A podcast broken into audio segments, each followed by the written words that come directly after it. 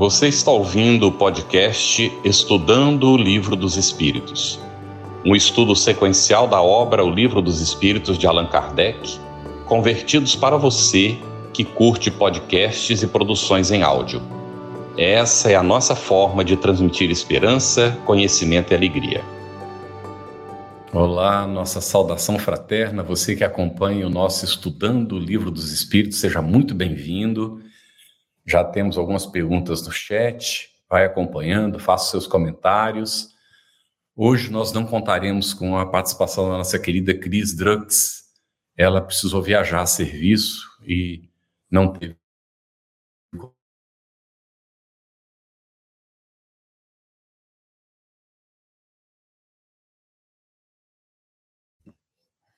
Opa, probleminha de conexão, estamos voltando. Então, nós estamos dando as boas-vindas aqui à nossa querida Ana Maria Pacheco Becker, que é trabalhadora do Centro Espírita Caridade de Santana do Livramento, Rio Grande do Sul, e do Centro Espírita Sem Fronteiras. E também Flávio Donizete Sgarbi, coordenador e facilitador do ESD, de estudos da série psicológica de Joana de Ângeles, palestrante espírita, trabalhador da Federação Espírita de Rondônia. Sejam os dois muito bem-vindos. Nós agradecemos também aos nossos parceiros de transmissão simultânea, a equipe técnica FEB TV e o nosso pessoal que trabalha nos bastidores fazendo a produção desse nosso estudo. Hoje nós vamos iniciar a parte terceira das leis morais, no capítulo 1 da lei divina ou natural, os caracteres da lei natural, conhecimento da lei natural, as perguntas 614 a 620, se for possível, e mais as que vocês fizerem. Bom, os nossos cumprimentos aí do, do Flávio, então, e da Ana. Sejam bem-vindos. Boa noite a todos, uma grande alegria, uma grande honra estar aqui com vocês de novo. Boa noite, Carlos, Flávio, pessoal aí dos bastidores, todo esse pessoal que já está entrando aí agora, né? Com as suas perguntas, com a sua participação. É realmente uma grande alegria estar aqui, uma honra, né, poder contribuir um pouquinho e aprender com todo mundo. Muito bem, nós vamos fazer a primeira pergunta aqui, Ana, para você, 614 dessa série. Que se deve entender por lei natural? Muito bem. Essa, essa parte agora, né, do livro dos Espíritos, a gente entra num estudo muito interessante, que é toda essa parte da lei natural e das leis morais, né? Então, os Espíritos nos dizem exatamente assim: a lei natural é a lei de Deus, é a única verdadeira para a felicidade do homem. Indica-lhe o que deve fazer ou deixar de fazer. E ele só é infeliz quando dela se afasta. Isso é o que está lá, a transcrição literal do livro dos Espíritos, não é? Então, Kardec fez essa pergunta porque já havia muito tempo, né? Desde a época dos grandes pensadores, dos gregos, eh, lá, Platão, Sócrates, né, Aristóteles, já existia uma teoria da lei natural, teoria do direito natural, né? E essa teoria é uma teoria que envolve a, a crença, vamos dizer assim, de que há uma lei inata, predestinada, a que todos nós estaríamos submetidos. Então, isso já havia, já há né, várias discussões dentro da área da filosofia a respeito da lei natural. Discussões a respeito do certo, do errado, né, da, da ética, tudo mais. E aí, então, Kardec entra nessa questão: o que, que seria, então, né? Essa lei natural, o que, que a gente pode entender por ela? E os espíritos nos trazem esse esclarecimento sem igual, né? A lei de Deus. E agora a gente começa a pensar um pouquinho, né? Que lei de Deus é essa? Porque se a gente tem, né? A doutrina espírita nos traz a figura dessa inteligência suprema, causa primária de todas as coisas, que preside a tudo, né? E aí a gente, ao lado disso, a gente imagina a harmonia universal que está aí, né? No universo, no cosmos, no nosso planeta, em todos os lugares. Todas as coisas funcionando perfeitamente bem regidas, então, por essa inteligência suprema que determina leis E Jesus nos traz essas leis de uma forma magistral, aquilo que a gente deve fazer, aquilo que vai nos garantir a felicidade. E a gente tem, né, dentro do discurso de Jesus, o primeiro grande discurso de Jesus, dentro das bem-aventuranças, né? Uma quantidade de situações que ele coloca ali que nos leva à felicidade. Felizes somos nós quando seguimos aqueles ensinamentos de Jesus, né? Então essa é a lei natural, a lei divina. Muito bem, obrigado, Ana. Excelente, Flávio. Sempre que quiser fazer algum comentário, fique à vontade, tá bem? Senão a gente vai passando para as perguntas seguintes. Diga. É só lembrando, né, que quando eles falam aqui que essa lei, que como a gente vai ver está na nossa inscrita em nossa consciência, como a gente vai ver mais adiante, né, ela é responsável pela nossa felicidade e infelicidade. Quando a gente olha o universo, a gente vê que existe uma perfeita harmonia regendo a relação entre as coisas. Essa harmonia, se ela for praticada por nós, se nós eh, também vivemos em harmonias com essas leis, dizem os Espíritos, se nós não nos afastarmos dela, seremos felizes. Muito bem. E aqui na 615, a pergunta é bem curtinha, mas profunda. É eterna a lei de Deus, Flávio? Dizem os espíritos que essa lei natural, essa lei de Deus, ela é eterna e imutável como o próprio Deus. Daí, então, a gente recupera alguns ensinamentos que a gente tem ali da questão 13, né? Quando a gente vai falar dos atributos da divindade. Quando a gente diz assim, que Deus é eterno, quer dizer, ele nunca teve um princípio, porque se ele tivesse tido um princípio, ele teria saído do nada, ou teria sido criado, então, por outro, outro ente, que então esse seria Deus, né? E e que Deus é imutável, porque se ele estiver, eh, quer dizer, ele não está sujeito a mudanças, né? E porque se ele estivesse sujeito a mudanças, como nos dizem os espíritos, as leis que regem o universo não teriam estabilidade. Né? Então, dizem os espíritos que a lei de Deus, a lei natural, ela é imutável e eterna como o próprio Deus. Existe desde que Deus existe, desde sempre e é imutável, quer dizer, não está sujeita às instabilidades, não são mutáveis com o tempo. Muito bem. Aí vamos formando né, o, o, as ideias, conforme o livro dos Espíritos que está sendo explicado. E já vemos aqui algumas perguntinhas de vocês, estão muito boas. Mas vamos trazer para a Ana agora, na continuidade, a 616, Ana. Será possível que Deus, em certa época, haja prescrito aos homens o que noutra época lhes proibiu? Isso tem uma direta conexão com o que o Flávio estava falando, com a imutabilidade das leis divinas, né? Ora, Deus não pode, em um determinado momento, uh, decidir algo e daqui a pouco não, não é mais. Agora eu vou revogar a lei da gravidade, vamos dizer assim, né? Agora está revogada a lei de causa e efeito. Não, não é assim. É, uh, é muito interessante. Leon Denis aqui tem um, um, livro fantástico, né? Que é o Grande Enigma. É maravilhoso. E ele vai falando é, que essa inteligência né, suprema ela se manifesta por leis sábias e profundas ordenadoras de todo o universo, absolutamente imutáveis, como o Flávio colocou muito bem. E a gente é que entende de forma diferente. Então, nós, humanos, estabelecemos as nossas leis, né? regras. E muitas vezes essas regras foram chamadas como se tivessem tido uma origem divina.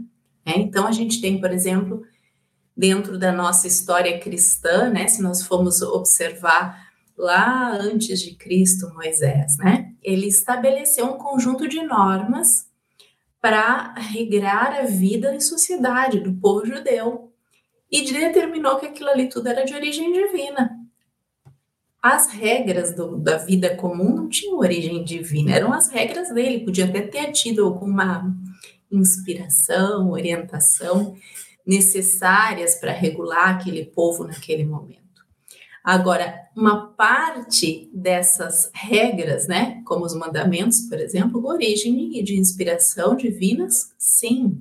Então, ali a gente capta, segundo o nosso entendimento, parcelas dessas leis, de acordo com aquilo que a gente consegue abarcar naquela fase evolutiva que a gente está.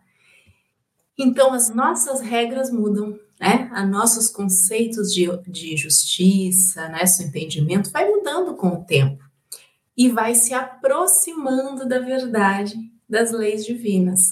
Mas essas são imutáveis. Muito bem. Excelente. Já vai, inclusive, é, a, respondendo alguma pergunta que tem ali, que depois a gente só faz referência. É, a 617, Flávio, nós é, temos a seguinte pergunta, e eu vou fazer um complemento com um comentário da Jane Lima. As leis divinas, que é o que compreendem no seu âmbito. O que, que estaria incluído, não é? Dentro do âmbito das leis divinas. Concerne a alguma outra coisa que não somente ao procedimento moral? E aí a Jeane Lima, que estudou o assunto antes, antes, e antes mesmo de iniciarmos, ela colocou a pergunta, o comentário: contém as regras da vida do corpo, bem como da vida da alma. Uma parte da resposta são as leis morais. E ela coloca com os ensinamentos da doutrina espírita, qual a nossa responsabilidade diante das leis morais? Daria para comentar as duas coisas, Flávio? Vamos tentar, Carlos. Então, então vamos lá. É, de acordo então com os espíritos, todas as leis que regem o universo são divinas. E dentre essas leis, então, nós vamos ter as leis que regem os fenômenos do mundo material e as leis que, que regem os fenômenos do mundo moral, mundo íntimo. Então, dizem os espíritos que o cientista estuda as leis da matéria. Então, vão estudar a lei da gravidade, a lei da relatividade, né, as leis que regem os fenômenos químicos e físicos, isso tudo está no domínio da ciência materialista, por assim dizer, mas são leis divinas também. E o homem de bem, dizem eles, estudam as práticas e praticam as leis que regem os fenômenos da alma. Então, assim, a gente pode dizer que, por exemplo, quando a gente fala em lei de ação e reação, então nós temos uma lei física, já é, é, conhecida como a terceira lei de Newton, por exemplo, que diz que toda força de ação que é aplicada a um corpo é, é, causa uma reação em um outro corpo. Então, e, e, mas por outro lado, nós temos essa lei de ação e reação também aplicada ao mundo moral. Quando a gente diz assim que todo ato que nós praticamos tem uma consequência que resulta em felicidade ou infelicidade, harmonia ou desarmonia, conforme o teor moral desse ato que eu cometo. Né? É, dizem os espíritos então, que os homens de bem estudam e praticam essas leis da alma. É claro assim fica um pouco difícil a gente resumir em poucas palavras o que é o homem de bem, já que o Evangelho segundo o Espiritismo usa uma boa parte né, do capítulo 17 para discutir o que são os homens de bem, né? Mas eu peguei uma frase aqui do Evangelho segundo o Espiritismo, que fala ali do, do homem de bem e dos bons espíritos, dizendo assim: é, o espírito do homem de bem domina de modo mais completo a matéria e dá uma percepção mais clara do futuro. É, os princípios que fazem vibrar é, algumas coisas que em outros que desconhecem esses princípios que, é, que se conservam inertes. Então, o homem de bem é aquele que já despertou para as questões espirituais e se esforça para se melhorar, para cumprir essas leis morais. Então, no, o que nos foi perguntado é, pra, pra, pela nossa amiga, né? Qual é a nossa responsabilidade diante dessas leis? Eu acredito que a gente pode dizer assim: é, entendê-las cada vez mais e cumpri-las, porque afinal, como nos fala a questão 614, elas são indispensáveis, o cumprimento, a adequação para que nós sejamos felizes. Muito bom, excelente mesmo. Nós é, vamos deixar aqui A pergunta da Edna Carneiro para a semana que vem, viu, Edna? Está relacionada com a questão 621 do Livro dos Espíritos, que vai ser a primeira da semana que vem. Então, é, está relacionado com a questão de, da, da, lei divina escrita na consciência, nós, deixaremos para a semana que vem, está bem, Edna? Bem, então, tem um desdobramento, viu, Ana Maria, dessa pergunta é 617. Kardec quer saber se é dado ao homem, se é possível ao homem aprofundar tanto as leis, né, as leis divinas como um todo, tanto o aspecto moral como também as leis que regem as questões do campo material e tudo, que a lei divina abrange tudo, né? Então, Carlos, essa pergunta é muito interessante, porque se trata, inclusive, da nossa própria evolução enquanto, enquanto espírito, né? Porque para nós nos aprofundarmos no conhecimento das coisas, olha só, né?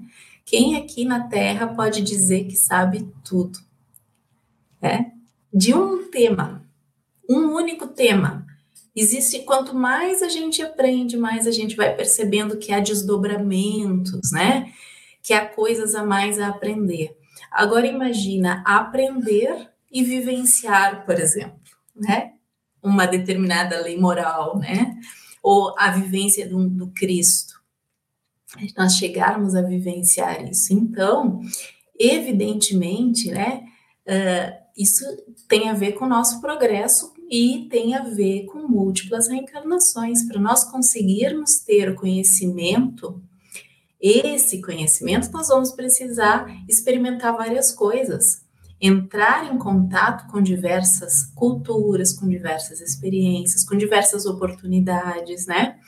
para desenvolver todo o conhecimento dentro da área material mesmo, né, das ciências aqui terrenas, olha só, né? É impossível uma única vida. Imagina essas questões mais transcendentais. E a gente vai percebendo também que à medida que um espírito vai evoluindo, ou que nós vamos evoluindo, né? Porque quando a gente fala espírito, parece que é uma coisa distante, né? Não. Hum. Nós somos espíritos. Eu sou um espírito, Carlos, né? O Flávio, você que está aí do outro lado da telinha, né? Então, quando a gente fala de espírito, a gente está falando da gente. Então, para a gente evoluir, para a gente crescer, a gente precisa uh, bastante coisa, né? Bastante conhecimento. E isso só se adquire através das experiências de várias e múltiplas reencarnações, né? E é tão interessante porque à medida que a gente vai crescendo, é como se fosse dilatando a nossa capacidade de entendimento, né? O próprio conhecimento da lei divina, né, a gente vai despertando espiritualmente ou despertando consciencialmente para determinadas coisas e a gente entende as coisas de uma outra maneira. Então, esse também é o trabalho, né? Nosso trabalho pessoal de crescimento e de evolução. Né? Muito bem. Flávio e Ana, sempre à vontade para comentar depois do né, que for respondido por um ou por outro, viu? Fiquem à vontade aí, se quiserem falar, só dá um sinalzinho e a gente passa a palavra, tá bem? Beleza. É, nós estamos chegando aqui na última pergunta dessa, dessa primeira parte dos caracteres da lei natural, e depois vai ter uma pergunta já feita no chat também relacionada. Aqui, Flávio, são as mesmas para todos os mundos as leis divinas? Bom, os espíritos respondem essa questão dizendo assim: a razão nos diz que essas leis são apropriadas à natureza de cada mundo e adequada ao progresso dos seres que os habitam. Então, eles dizem assim: são apropriadas à natureza de cada mundo, quer dizer, os mundos superiores ou, ou inferiores, e adequadas também ao progresso que, que, dos, dos espíritos que as habitam. Só que se elas são adequadas e elas são apropriadas, quer dizer então que elas estão relacionadas a algo que é comum a todo o universo. Né? Então essas leis elas são a mesma para toda a criação. No entanto, dependendo, por exemplo, se for as leis materiais, elas vão estar apropriadas às condições materiais de um determinado mundo. As leis de, de, de gravidade, por exemplo, é, que regem a Terra, que vigoram na Terra devido às suas condições físicas, não são as mesmas que regem por a, a Lua ou Júpiter, né? É, existe uma lei geral, mas que está apropriada às condições de cada globo. E também, na, em relação às leis morais, elas também são adequadas ao progresso de cada, de, de, de cada mundo. Quanto mais evoluído o mundo, melhor compreenderá os compreenderão os seres que ali vivem aspectos da lei moral que para nós são desconhecidos. É muito interessante isso, porque a gente vive dizendo assim, a Newton descobriu a lei da relatividade, né? É, daí o outro vai e descobre a, a, a, é, como, é que se, como é que funcionam os micro-organismos. Outro vai e descobre uma partícula atômica.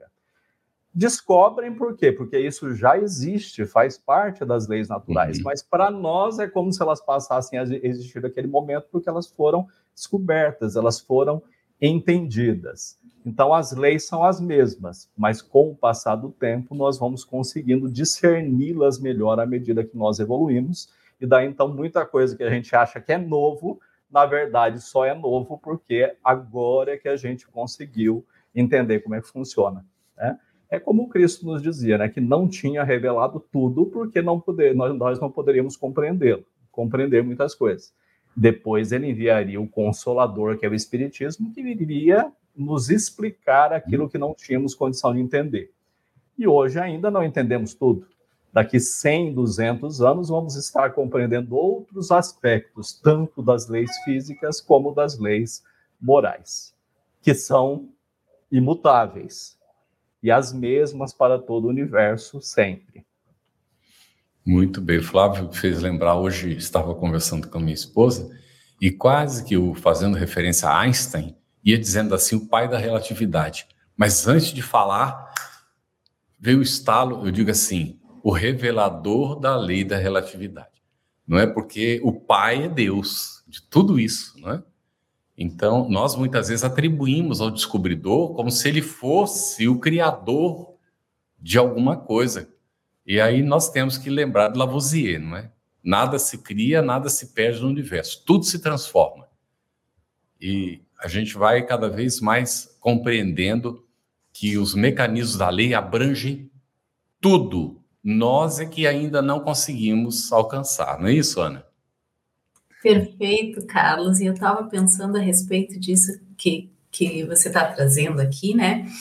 Porque a gente tem, tem um, astrofísico espanhol, Eduardo, não sei se o nome está certo, tá? Eduardo Bataner Lopes. E ele publicou um, um livro que não, tá, não tem edição ainda em português, chamado Los Físicos y Dios, tá? E aí ele vai analisar a relação dos físicos com Deus ou com a ideia de Deus, né? Porque muitas vezes a gente faz essa uh, essa separação, né, da ciência com uh, a espiritualidade ou com as questões mais metafísicas, vamos dizer assim, né? Como se fossem coisas à parte.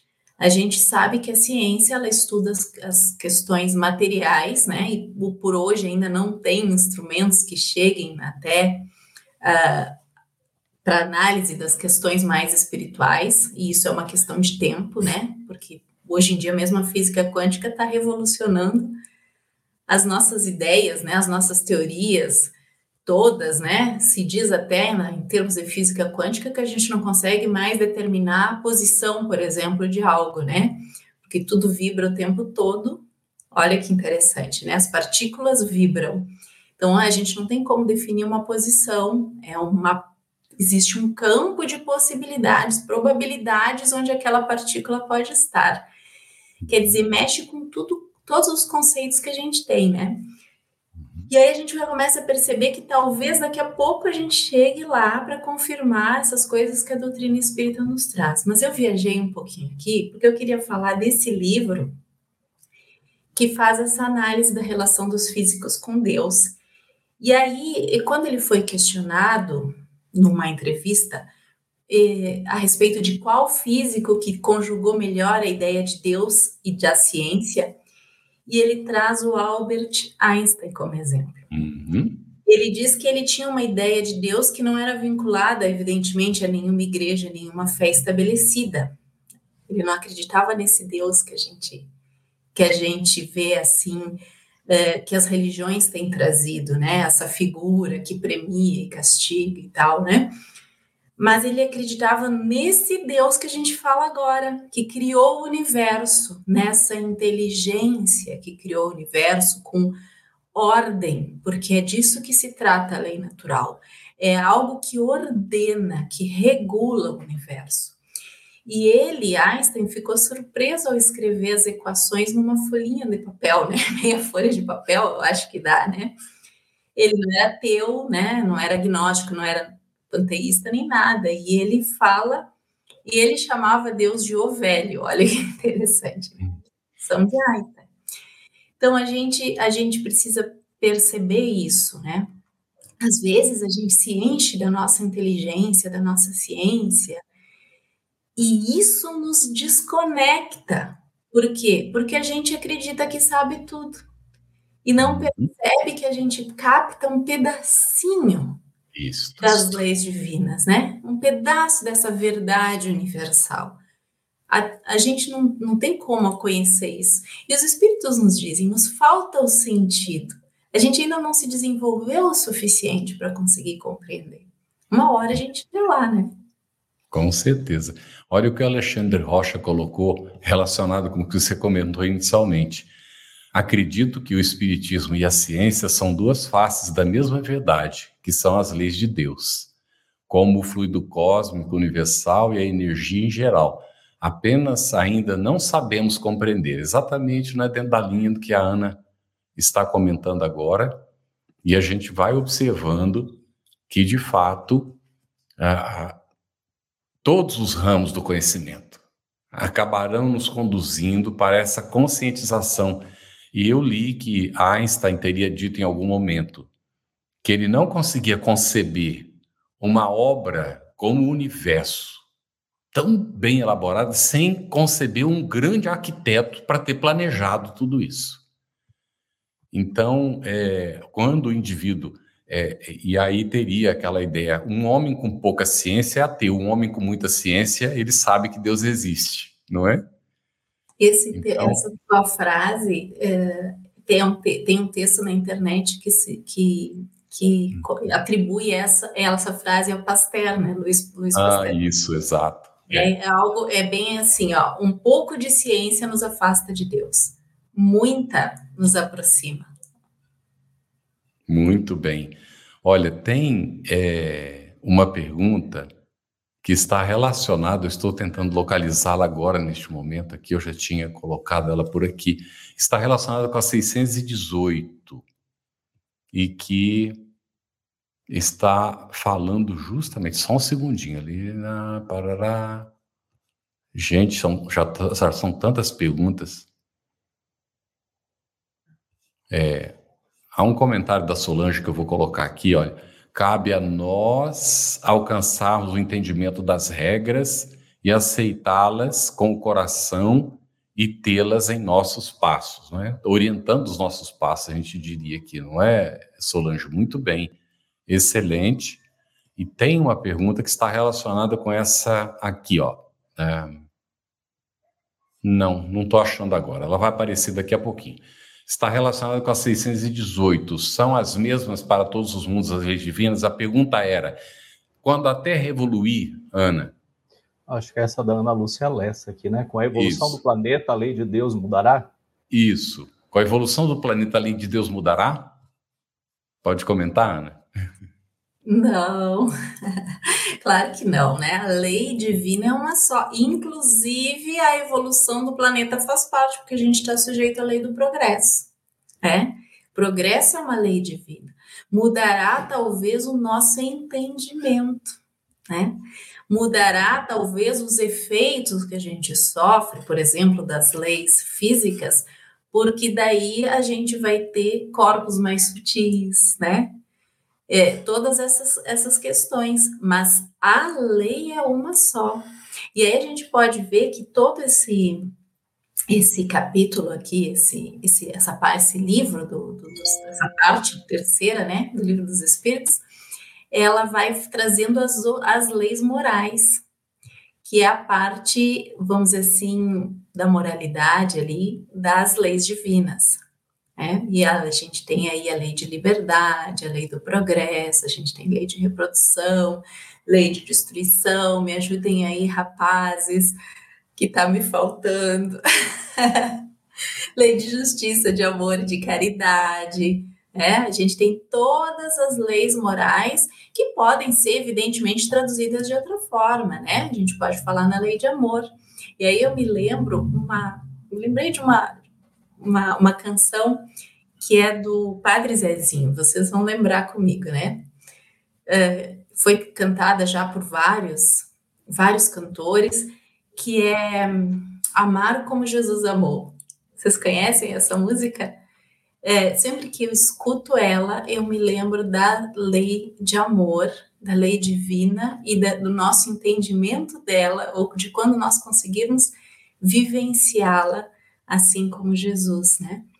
Porque nessa música ele vai contando uma história lá, né, de que uma criança perguntou o que, que era preciso para ser feliz.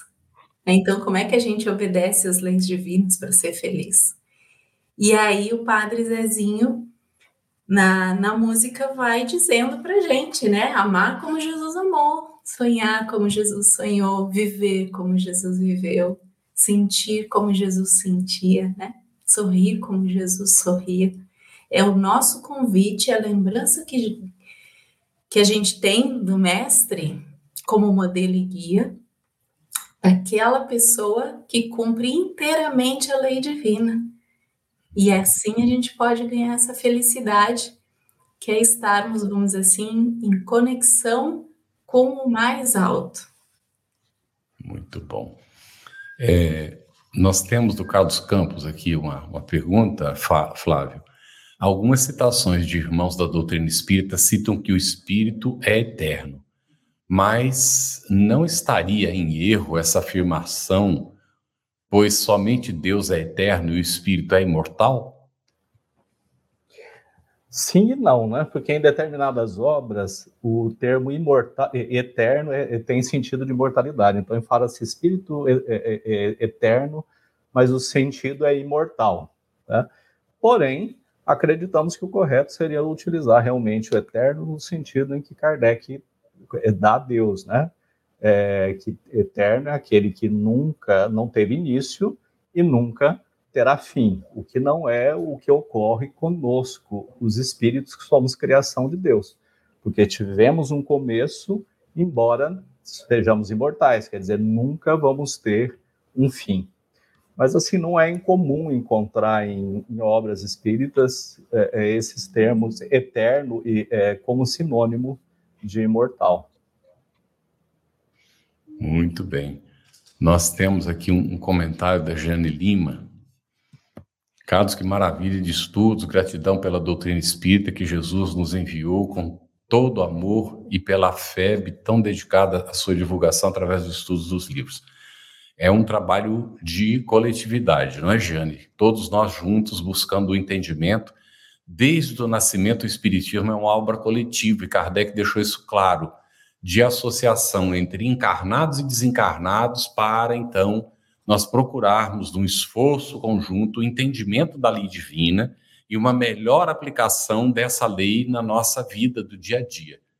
Então é um, um assim um esforço que todos nós necessitamos fazer para conseguir chegar lá.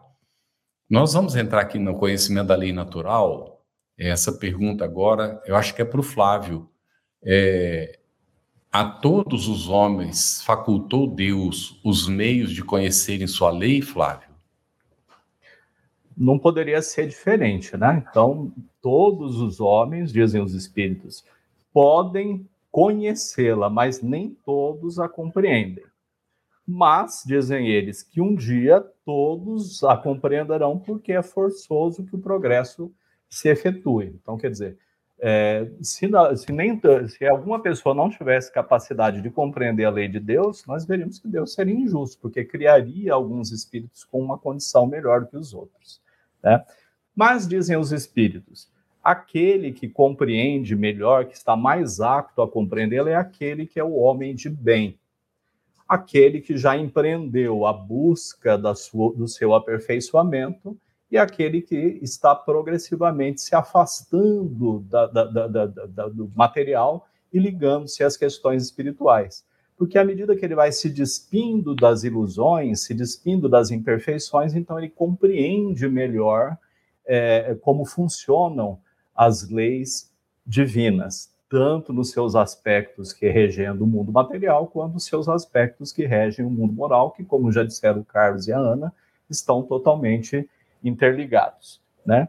Então, o, o, o, a, compreensão da lei de Deus é uma consequência da própria lei de evolução. À medida que o espírito evolui, à medida que o, que o espírito é, se transforma moralmente para melhor, ele vai compreendendo melhor. Daí Kardec então vai fazer um comentário, né? Que é, dessa forma a gente compreende mais uma vez a justiça das encarnações. Porque se um homem tiver, se não houvesse as encarnações, nós tivéssemos uma única existência, o que, que, seria o destino de, de, alguém que não teve oportunidade de é, é, se aprofundar no conhecimento dessa, de, dessas leis e, e perecesse nas trevas da ignorância? Agora, havendo as, a, a, a lei da reencarnação, nós percebemos mais uma vez a providência, a bondade divina porque a cada existência o processo vai se, se, se, se ocorrendo, nós vamos nos progressivamente nos é, livrando das imperfeições morais e aos poucos então vamos compreendendo melhor como é que funciona o universo, como é que funcionam essas leis e como elas se aplicam a nós e vamos mais ainda nos conformando, né, com essas leis para vivermos enfim em paz, que é a condição para que o espírito é, é, é, se, é, cumprir a lei, é a condição dele ter paz, dele ter harmonia, dele ter felicidade. Muito bom. Nós é, temos aqui, eu vou colocar só para comentar, está relacionado com a 618 é, do Ricardo Mendes. Talvez em mundos bem mais adiantados, Celeste, por exemplo, a lei moral de igualdade já não seja tão essencial para aqueles que o habitam, certo? Porque já não haverá mais a necessidade de nós ficarmos discutindo o assunto, porque a lei de igualdade estará aplicada, não é? Em toda a extensão da relação social. Então, sim, logicamente, é, não é que a lei moral não seja necessária, é que ela estará em pleno vigor. E nós ainda estamos lutando para compreendê-la e colocá-la em prática, né? Porque o orgulho, o egoísmo ainda atrapalham muito. Muito bem. Aqui, Ana, eu vou te colocar a questão 620. Antes de se unir ao corpo, a alma compreende melhor a lei de Deus do que depois de encarnada? Está lá no mundo espiritual. Antes de reencarnar, será que entende melhor a lei divina lá? Então, Carlos, essa pergunta é muito interessante, né? Porque a gente tem a crença, às vezes, que porque a pessoa desencarnou, ela sabe tudo, né? ou ela fica melhor porque desencarnou às vezes, né? Às vezes a gente tem essa ideia. E não é verdade. Os espíritos, nós espíritos somos os mesmos aqui na Terra como no mundo espiritual. Então, se eu já adquiri um pouco mais de entendimento, evidentemente que eu vou ter melhor compreensão no mundo espiritual. Se eu ainda não tenho muito entendimento, não. Então depende do espírito. Claro que nós, enquanto eh, desencarnados, eu lá no mundo espiritual, vou ter mais capacidade de, de, de, compreensão do que eu mesma aqui na Terra.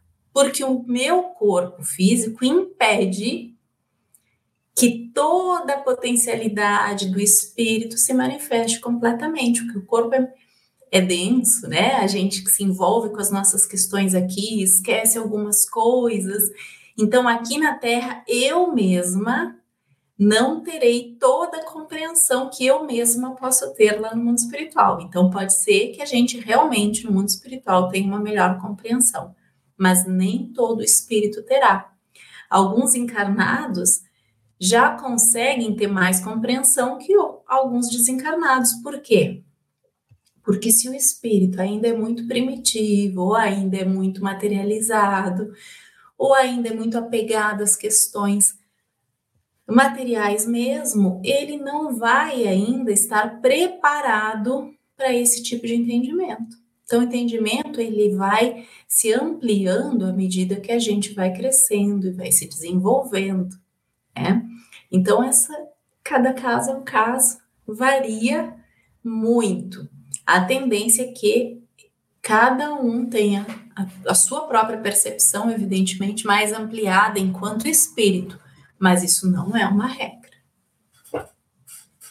Muito bem. Nós vamos agora para as perguntas né, que, que vem aqui é, no chat, alguns comentários também. Um, a Aline fez um, um comentário aqui. É, sou do interior, tínhamos uma casa espírita que funcionou por muito tempo. Hoje não temos mais a casa. Poder aprender online com a FEB é uma benção. É, a gente fica feliz de poder nós estarmos aqui estudando online, mas ao mesmo tempo, né, Aline, tristes pelo fechamento ou pela não existência mais da instituição. Mas com certeza, com o tempo, Aline, com outras pessoas, se poderá iniciar um novo projeto, né? uma nova instituição aí, procurar a federativa né, do, do Estado para uma orientação e começar simples, com o estudo do Evangelho, com três, quatro pessoas que seja, e com o tempo aquilo vai se ampliando, sem pretensões, né? De, o, o Espiritismo ele não se preocupa com números, se preocupa com a qualidade do estudo, né? Isso é muito importante, da vivência, naturalmente. Então, obrigado pelo comentário, Aline, pela, por colocar aqui. É, e também queremos aproveitar para agradecer as perguntas que vocês estão fazendo, que estão muito boas. Aqui nós vamos colocar agora, foi a Ana que acabou de responder, não foi, Ana? É isso mesmo? Então, é, Flávio, olha o que o Adenilson Mariano nos coloca. Ele é de Votuporanga, né? Onde está fundamentado o Espiritismo? Bem, o Espiritismo ele tem diversos fundamentos, né? Que estão baseados, por sua vez, não em convenções, mas em leis naturais. Quer dizer, não são coisas que nós acreditamos porque somos espíritas, são questões que estão fundamentadas em leis que são leis naturais. Então, está fundamentado, por exemplo, na questão da imortalidade da alma, na existência de Deus, na possibilidade de comunicarmos com aqueles ditos mortos, porque são, são, são imortais, né? porque são, é, é, deixam apenas o corpo, mas continuam a existir. Na questão na pluralidade dos mundos habitados, que a própria ciência nos mostra a, cada vez mais a, a, essa possibilidade. E, e em, outros, é, em outras questões, então, que dão todo esse fundamento, não só filosófico, mas também científico, porque o espiritismo, aquilo que ele, de, aquilo demonstra, aquilo que ele crê, pode ser comprovado em laboratório. Né? Então, as bases estão profundamente é, fundamentadas em questões filosóficas, mas, sobretudo, científicas, como nos dizia Kardec. Ana, se quiser comentar, fica à vontade, viu? E além dessa, o Flávio foi fantástico na, na colocação dele, né? é, ele trouxe os princípios básicos aí da doutrina espírita, e, e, além, evidentemente, se a gente for pensar em termos de, de obra, né, a gente tem então as obras básicas da doutrina espírita, que, né, o Pentateuco kardeciano, que a gente poderia trazer aqui, que é o livro dos Espíritos, o, o livro dos Médios, o Evangelho segundo o Espiritismo, a Gênese e o Céu e o Inferno. Essas são as obras que formam o corpo da doutrina espírita, né?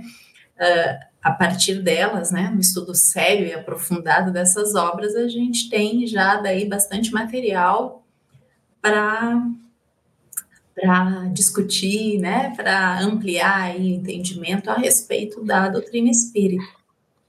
Muito bem. É, do que os dois estão colocando, né, e a gente pode até destacar, vai vir pela pergunta da Letícia agora, é, o, o Espiritismo se fundamenta nas próprias leis naturais, né? Essas que nós uhum. estamos estudando aqui. Exatamente. E vai ter raiz lá no Evangelho de Jesus, quando ele, João, registra, promete o Consolador prometido, que já foi referenciado hoje pelo Flávio. Muito bom, excelente resposta e muito boa pergunta. Olha essa aqui. Agora é para você, Ana. Letícia Batista, lei divina ou natural. Os dez mandamentos entram nessa lei? Os dez mandamentos, nós vamos, nós podemos dizer que são parte também, né? Porque o que, que a gente percebe? À medida que uh, essa revelação da lei divina, ela é, é proporcional, ela vai devagarinho. Agora me faltou a palavra aqui. Como é que a gente vai? Progressiva. Isso, é progressiva. Então, existe uma progressividade na revelação e no nosso entendimento das leis. Então, para aquela época, os Dez Mandamentos estavam fantásticos, não é? Como explicação de algo menos material e de condutas, regras do bem proceder. Então, agora aqui a gente deu esses nomes, né? Os espíritos nos deram esses nomes, podiam ter dado outros nomes. Isso é uma questão de nomenclatura, é um problema nosso, né? A gente tem dificuldade de se entender. Mas, na verdade, todas elas, o que, que Jesus nos fala a respeito das leis divinas? Ele resume todas elas em simplesmente amar a Deus sobre todas as coisas e ao próximo como a nós mesmos. Toda a lei divina e os, e os profetas, né, que trouxeram todas as coisas do, do, do Antigo Testamento, então, estão resumidos aí. E isso serve até agora por mais que a gente invente nome, né?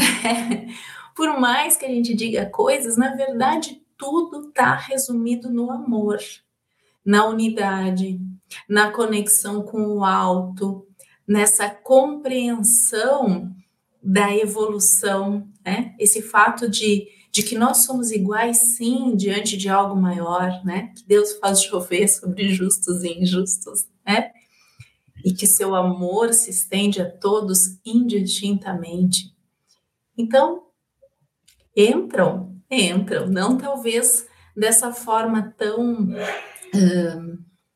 rígida como a gente tem, né, literal, mas, mas claro que sim, a progressividade do nosso entendimento e do conhecimento do que seja a verdade. A gente ainda não tem ela por completo, né? Quando Kardec está propondo, né, aqui as leis divinas ou naturais, ele as coloca em 10 e pergunta aos espíritos se estaria bem essa classificação. Eles dizem assim: é a de Moisés. A classificação em 10, né? 10 leis é a de Moisés. Então, há uma perfeita identidade. O que o Espiritismo faz é o desdobramento daquela, daquelas explicações que estavam conforme o entendimento do pessoal naquela época, né? Excelente, Ana. E aqui nós temos, então, da Marlene Alonso agora, Flávio. Ah, não, isso aqui é um comentário. Vou colocar aqui, só comentar rapidamente. Marlene Alonso. Estou sentindo falta da Eugênia, Canto, é Pera, Campelo, é, Capelo. E, acho que é isso. E Calci. É, como estão? Estão todos muito bem, eventualmente retornarão não é, aqui conosco. Nós vamos fazendo o revezamento e procuramos sempre pessoas de vários lugares do país para poderem dar a contribuição. Muito bem, é bom vocês perguntarem, né? Eles vão receber informação pelo nosso, nosso pessoal de produção de que vocês perguntaram. E agora sim, Flávio, do Neto Gama, Tibúrcio Gama, pergunta: se os espíritos estão perto de nós, nos momentos de intimidade do casal, como é que fica? É uma André pergunta... Luiz fala disso. Sim. Bom, se forem espíritos superiores com os quais nós nos conectamos, os espíritos superiores deixam o casal entregue à sua intimidade, respeitando-a. Os espíritos inferiores, ligados às questões materiais, aos vícios, é, inclusive da sensualidade, eles podem nos acompanhar e, inclusive, nos submeter a algum processo obsessivo ou de vampirização nesses momentos. Então, vai depender muito ali da questão de com quem eu estou conectado. né, nesse momento, com quem a minha mente se conecta neste momento. Mas com certeza os espíritos superiores não têm interesse e deixam-nos na, na nossa intimidade e respeitam-nas. Carlos, posso fazer um comentário a respeito? Por favor, fique à vontade. Muito bom, Flávio. Muito interessante isso, essa pergunta também, até porque é importante a gente começar a questionar como a gente enxerga o sexo. Porque se eu enxergo o sexo como sagrado, expressão do divino, que de fato é, a energia sexual é algo inerente ao ser humano, faz parte da lei natural, né? E, inclusive, é, ela é a, vamos dizer assim, através dela nós reencarnamos, nós temos a oportunidade de estar aqui na Terra, ela é a responsável pela criação, pela criatividade, né? Uh, então, se nós encararmos isso como parte do sagrado e res, com respeito, né, a, a, ao sexo, fantástico, né? Nós teremos essa proteção Agora, se eu ainda estou perdida no meio das sensações, né, no vazio, nas perturbações, buscando ali satisfações de carências, ou talvez até uh, a questão por instinto mesmo, que de certa forma a gente nem pode dizer que, que está errado, é apenas um momento ali adequado ao estado evolutivo que a gente se encontra. Então, se a gente está ainda assim na busca da sensação pela sensação, com desrespeito a mim e ao outro, né? Com desrespeito ao sagrado, então eu abro as portas para qualquer tipo de companhia. Não só no sexo, na vida, em tudo. Muito bem. Excelentes os comentários. Nós recomendamos a obra de André Luiz, que começa com Nosso Lar e termina e a Vida Continua. Ele faz vários relatos, um inclusive de um rapaz casado, mas que não tinha muito respeito pela mulher. Então ele tinha umas companhias terríveis.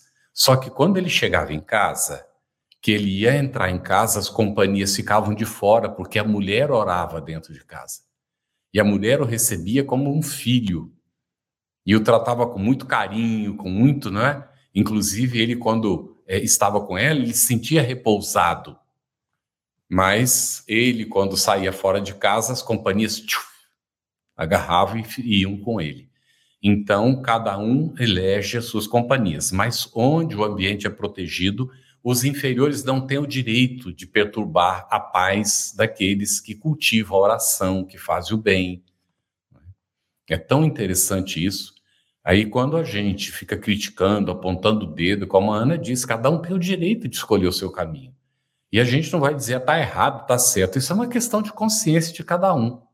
E tem consequências. Tudo tem consequências. Então, cabe a cada um de nós não entender, Ana. Dentro disso, Ricardo de Paula, como entender o sentido do divino dentro das leis naturais de Deus? Boa pergunta, não é, Ana? Excelente, Ricardo. Uh, divino é tudo, né? A criação é divina. As leis naturais são divinas. Nós somos divinos. O divino está em nós, né? Inclusive uh, nesse nosso processo de evolução, porque se nós fomos criados simples e ignorantes, né? Nós fomos nessa viagem rumo à evolução, a gente foi crescendo, foi aprendendo, e o erro também fez parte da nossa aprendizagem, gerou consequências. Né?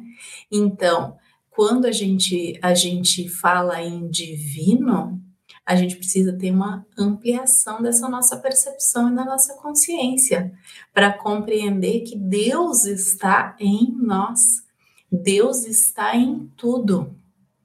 E quando nós vamos nos afastando do divino, é quando nós deliberadamente escolhemos então atitudes que vão prejudicar a nós mesmos, ao outro, né, ao meio ambiente. Né? É, enfim, aí, mas é uma opção voluntária por conta ainda da minha imperfeição. Eu vou sofrer a consequência disso, aí tá a ação da lei divina. E aí eu vou sofrer a consequência enquanto eu não quiser me reajustar. Não é punição. Olha que interessante, né? A, a lei divina, ela é perfeita e tem a paciência, né? Quer dizer, a gente fica humanizando, né, as leis divinas e Deus, né? Porque eu não posso dizer isso. Isso é um jeito da gente falar, é, para ver como a gente tem dificuldade da compreensão disso. Mas as leis naturais, todas são divinas. Cada um de nós aqui é divino. Somos todos obra, né, de nosso Pai, né, que é Deus, e aí está a questão do divino. Né? Muitas vezes nós fazemos a separação mística das coisas, mas o divino está presente no nosso dia a dia, né? no alimento que a gente ingere, em tudo, porque foi tudo criação do divino. Muito interessante, Ana, gostei do comentário. É, Flávio, Charles Monte, ele coloca, como é aplicada a lei natural em povos primitivos? Acho que já ficou mais ou menos entendido do nosso estudo hoje, mas comenta lá. É, eu, eu mudaria um pouquinho a pergunta e colocaria como é aplicada a lei natural nos espíritos primitivos, né? Já hum. que muitas vezes em povos tidos como primitivos, nós vamos encontrar espíritos superiores reencarnados ali para auxiliar no progresso daqueles espíritos, né? Para os espíritos que ainda são primitivos, no sentido assim de pouca evolução moral, pouca maturidade, ou ainda estão iniciando a sua jornada no reino nominal, a lei vai sendo aplicada por automatismo. Tá? À medida que eles que, que, que, que vai aumentando a compreensão, começa-se a perceber que determinados comportamentos trazem sofrimento e outros comportamentos trazem bem-estar. Então começa-se a fazer, isso pode ser em questões corpóreas, assim como em questões espirituais, morais. Então, aos poucos, pela própria experiência, pela, pela, pela intuição que nos vem da espiritualidade, aos poucos o espírito vai se assenhorando desse conhecimento. A lei é sempre a mesma, como nós dissemos. No entanto, a responsabilidade pelo cumprimento dela já que como a gente vai, vai estudar a partir da semana que vem ainda, né? Ela está em, na consciência de cada um de nós, a responsabilidade aumenta se eu a não cumprir de acordo com a minha capacidade de compreendê-la. Quanto mais eu compreendo, né, e não não a cumpro, maior é o sofrimento, porque maior maior o sofrimento moral, porque maior é a minha responsabilidade.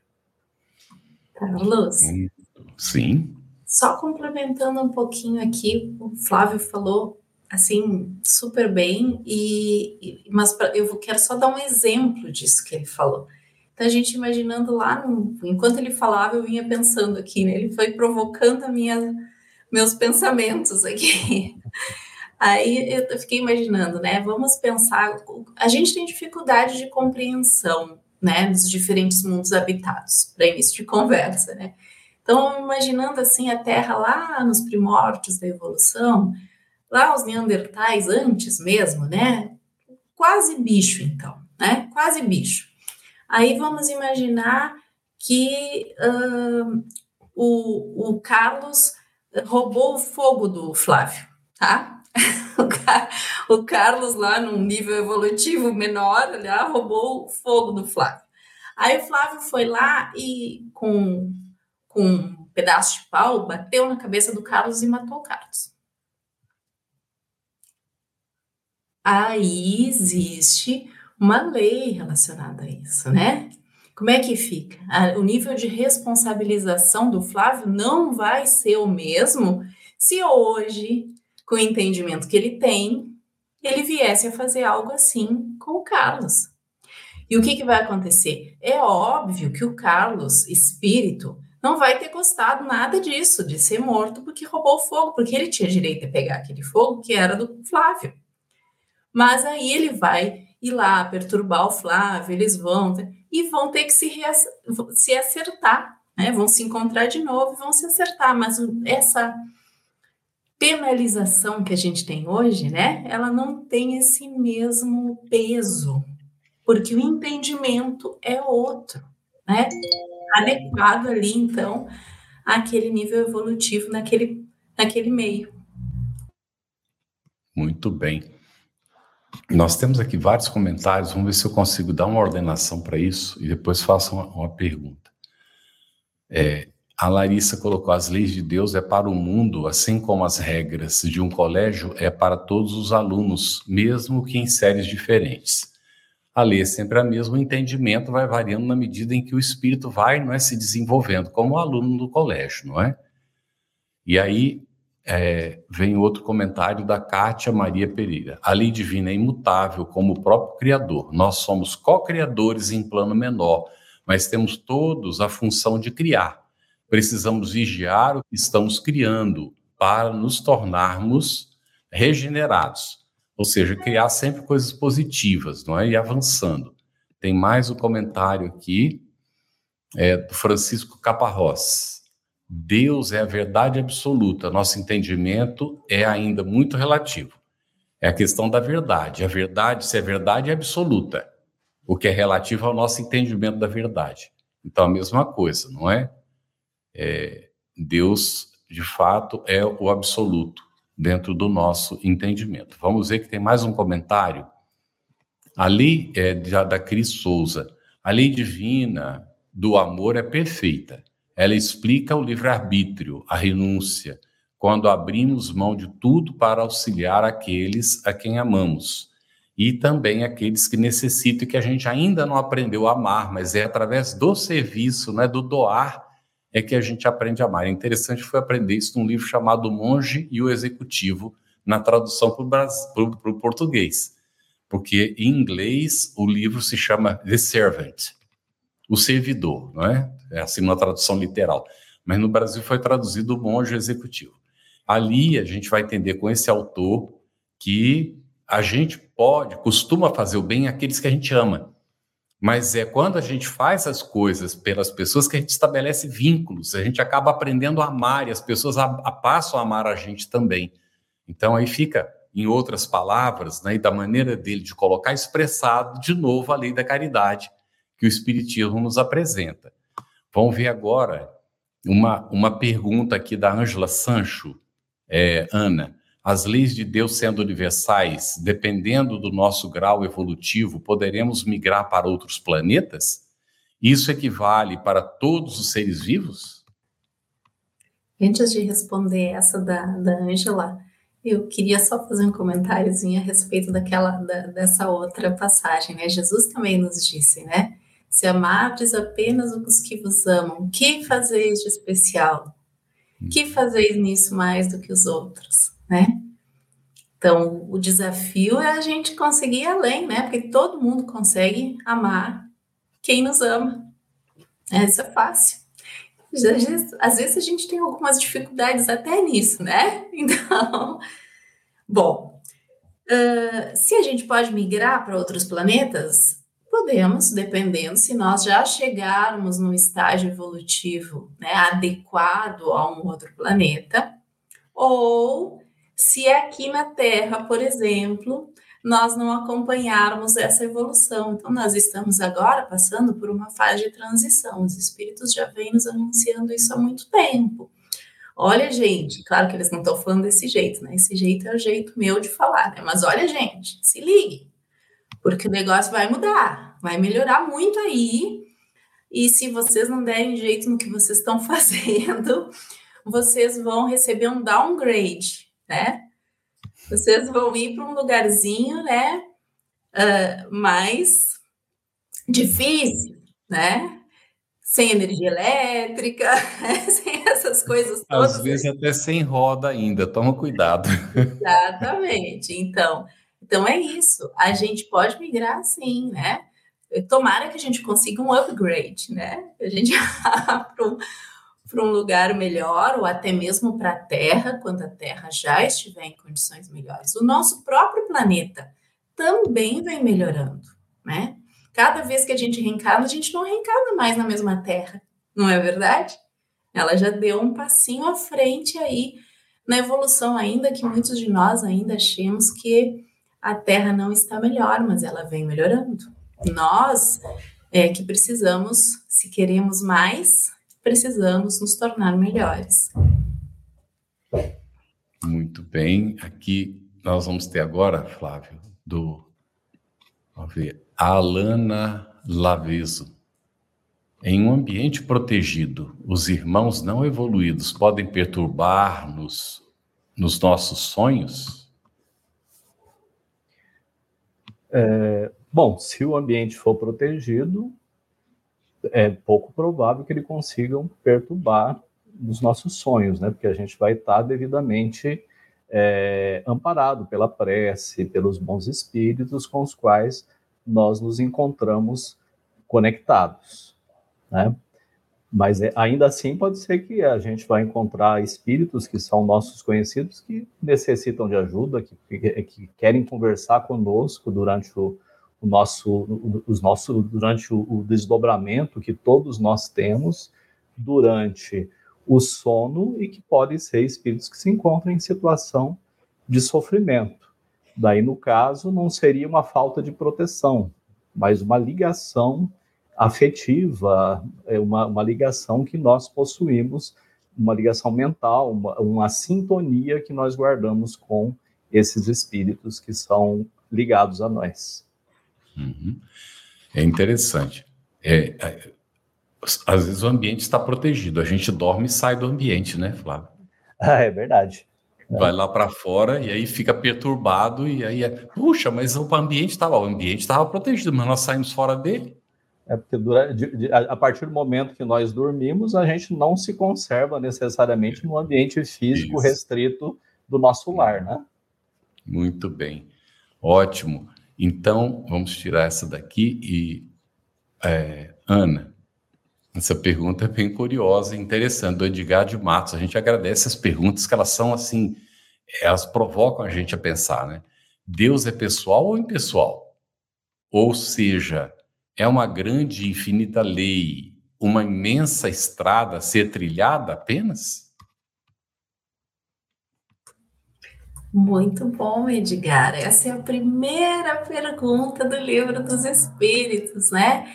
E Kardec, já nessa linha de raciocínio que você está trazendo aqui, olha só que interessante, você trouxe Deus é pessoal ou impessoal. A gente tem um conceito que as, as religiões nos trouxeram de, uma, de algo muito antropomórfico, né? Um, um homem, né, velhinho, de barba branca, sentado lá num trono celestial, governando todas as coisas, né? Essa é a ideia. E Kardec começou a questionar isso, assim como você está questionando, né? E aí a primeira pergunta que ele fez foi: que é Deus? Olha só, não foi quem, foi que. Se ele dissesse quem, ele já está trazendo para o pessoal, né? Então, ele não tem certeza disso. O que, que é Deus, né? E os espíritos nos dizem que Deus é inteligência e inteligência suprema, causa primária de todas as coisas. E para nós, isso é uma baita, olha a expressão rio-grandense, né?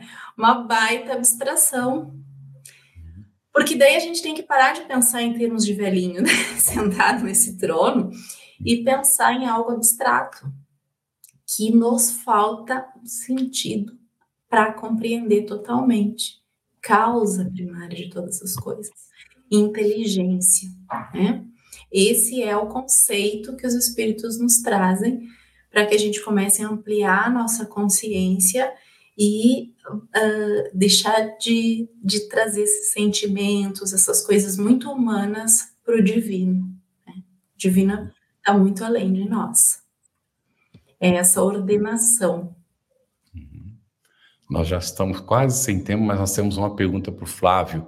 A Larissa apresentou uma agora há pouquinho, vou comentar rapidamente, Larissa. Não seria regressão sair do planeta Terra para um mais atrasado, quando se fala a Terra, é, quando se fala que a Terra será um mundo de regeneração. É, não é regressão, Larissa. A gente já estudou isso no passado. Se você vê os, os estudos anteriores, a gente já tratou desse assunto. Não é regressão. É a oportunidade que Deus dá a cada um de nós de estar com aqueles com os quais nós sintonizamos. Se o planeta que vai evoluindo eu permaneço egoísta, orgulhoso, vaidoso, eu quero dominar, e aí não tem mais campo aqui. Mas eu vou estar com outros que vibram na mesma faixa, então eu vou para um mundo inferior onde isso ainda existe. Mas não foi porque Deus me castigou, eu escolhi. O mundo vai evoluindo e eu não acompanhei. Então eu tenho que ir para onde é mais adequado para mim. Não é castigo de Deus, não. É oportunidade para a gente despertar, não é para a gente evoluir. E Flávio, vou te fazer aqui a última pergunta em função do nosso tempo que está terminando. Ângela Sancho, com o conhecimento das obras de Kardec, evoluiremos moralmente e colocaremos em prática as leis de Deus? Bom, as obras de Kardec nos vão dar instrumento pra, instrumentos para que isso ocorra, base para que isso ocorra. Mas, no entanto, a evolução moral e colocar em prática a lei de Deus depende do esforço de cada um, depende do amadurecimento de cada pessoa. Na verdade, nós não, não nos tornamos melhor pelas coisas que nós conhecemos, mas sim pelo bem que nós praticamos aquele que mais amar é aquele que, que, que estará melhor é, no reino de Deus, como for, conforme nos, nos colocou Jesus. Então, assim, as obras de Kardec não salvam. Né? Seria até bom, né, que, que se, se, a gente lesse, se a gente só por isso a gente já tivesse franqueado todas as portas superiores. Do braço, né? nem está salvo. Exatamente. E daí a gente tem que ter cuidado, né? Inclusive porque a gente já traz essa problemática de outras existências, né? A gente achar que as práticas exteriores ou mero conhecimento pode é, substituir as práticas de, de transformação moral, a melhoria íntima, a prática da caridade. Você ouviu uma produção da Federação Espírita Brasileira. Para saber mais, siga o arroba FebTV Brasil no YouTube, Instagram e Facebook e o arroba Feb Editora no Instagram. Ative o sininho para receber as notificações e ficar por dentro da nossa programação. Até o próximo estudo.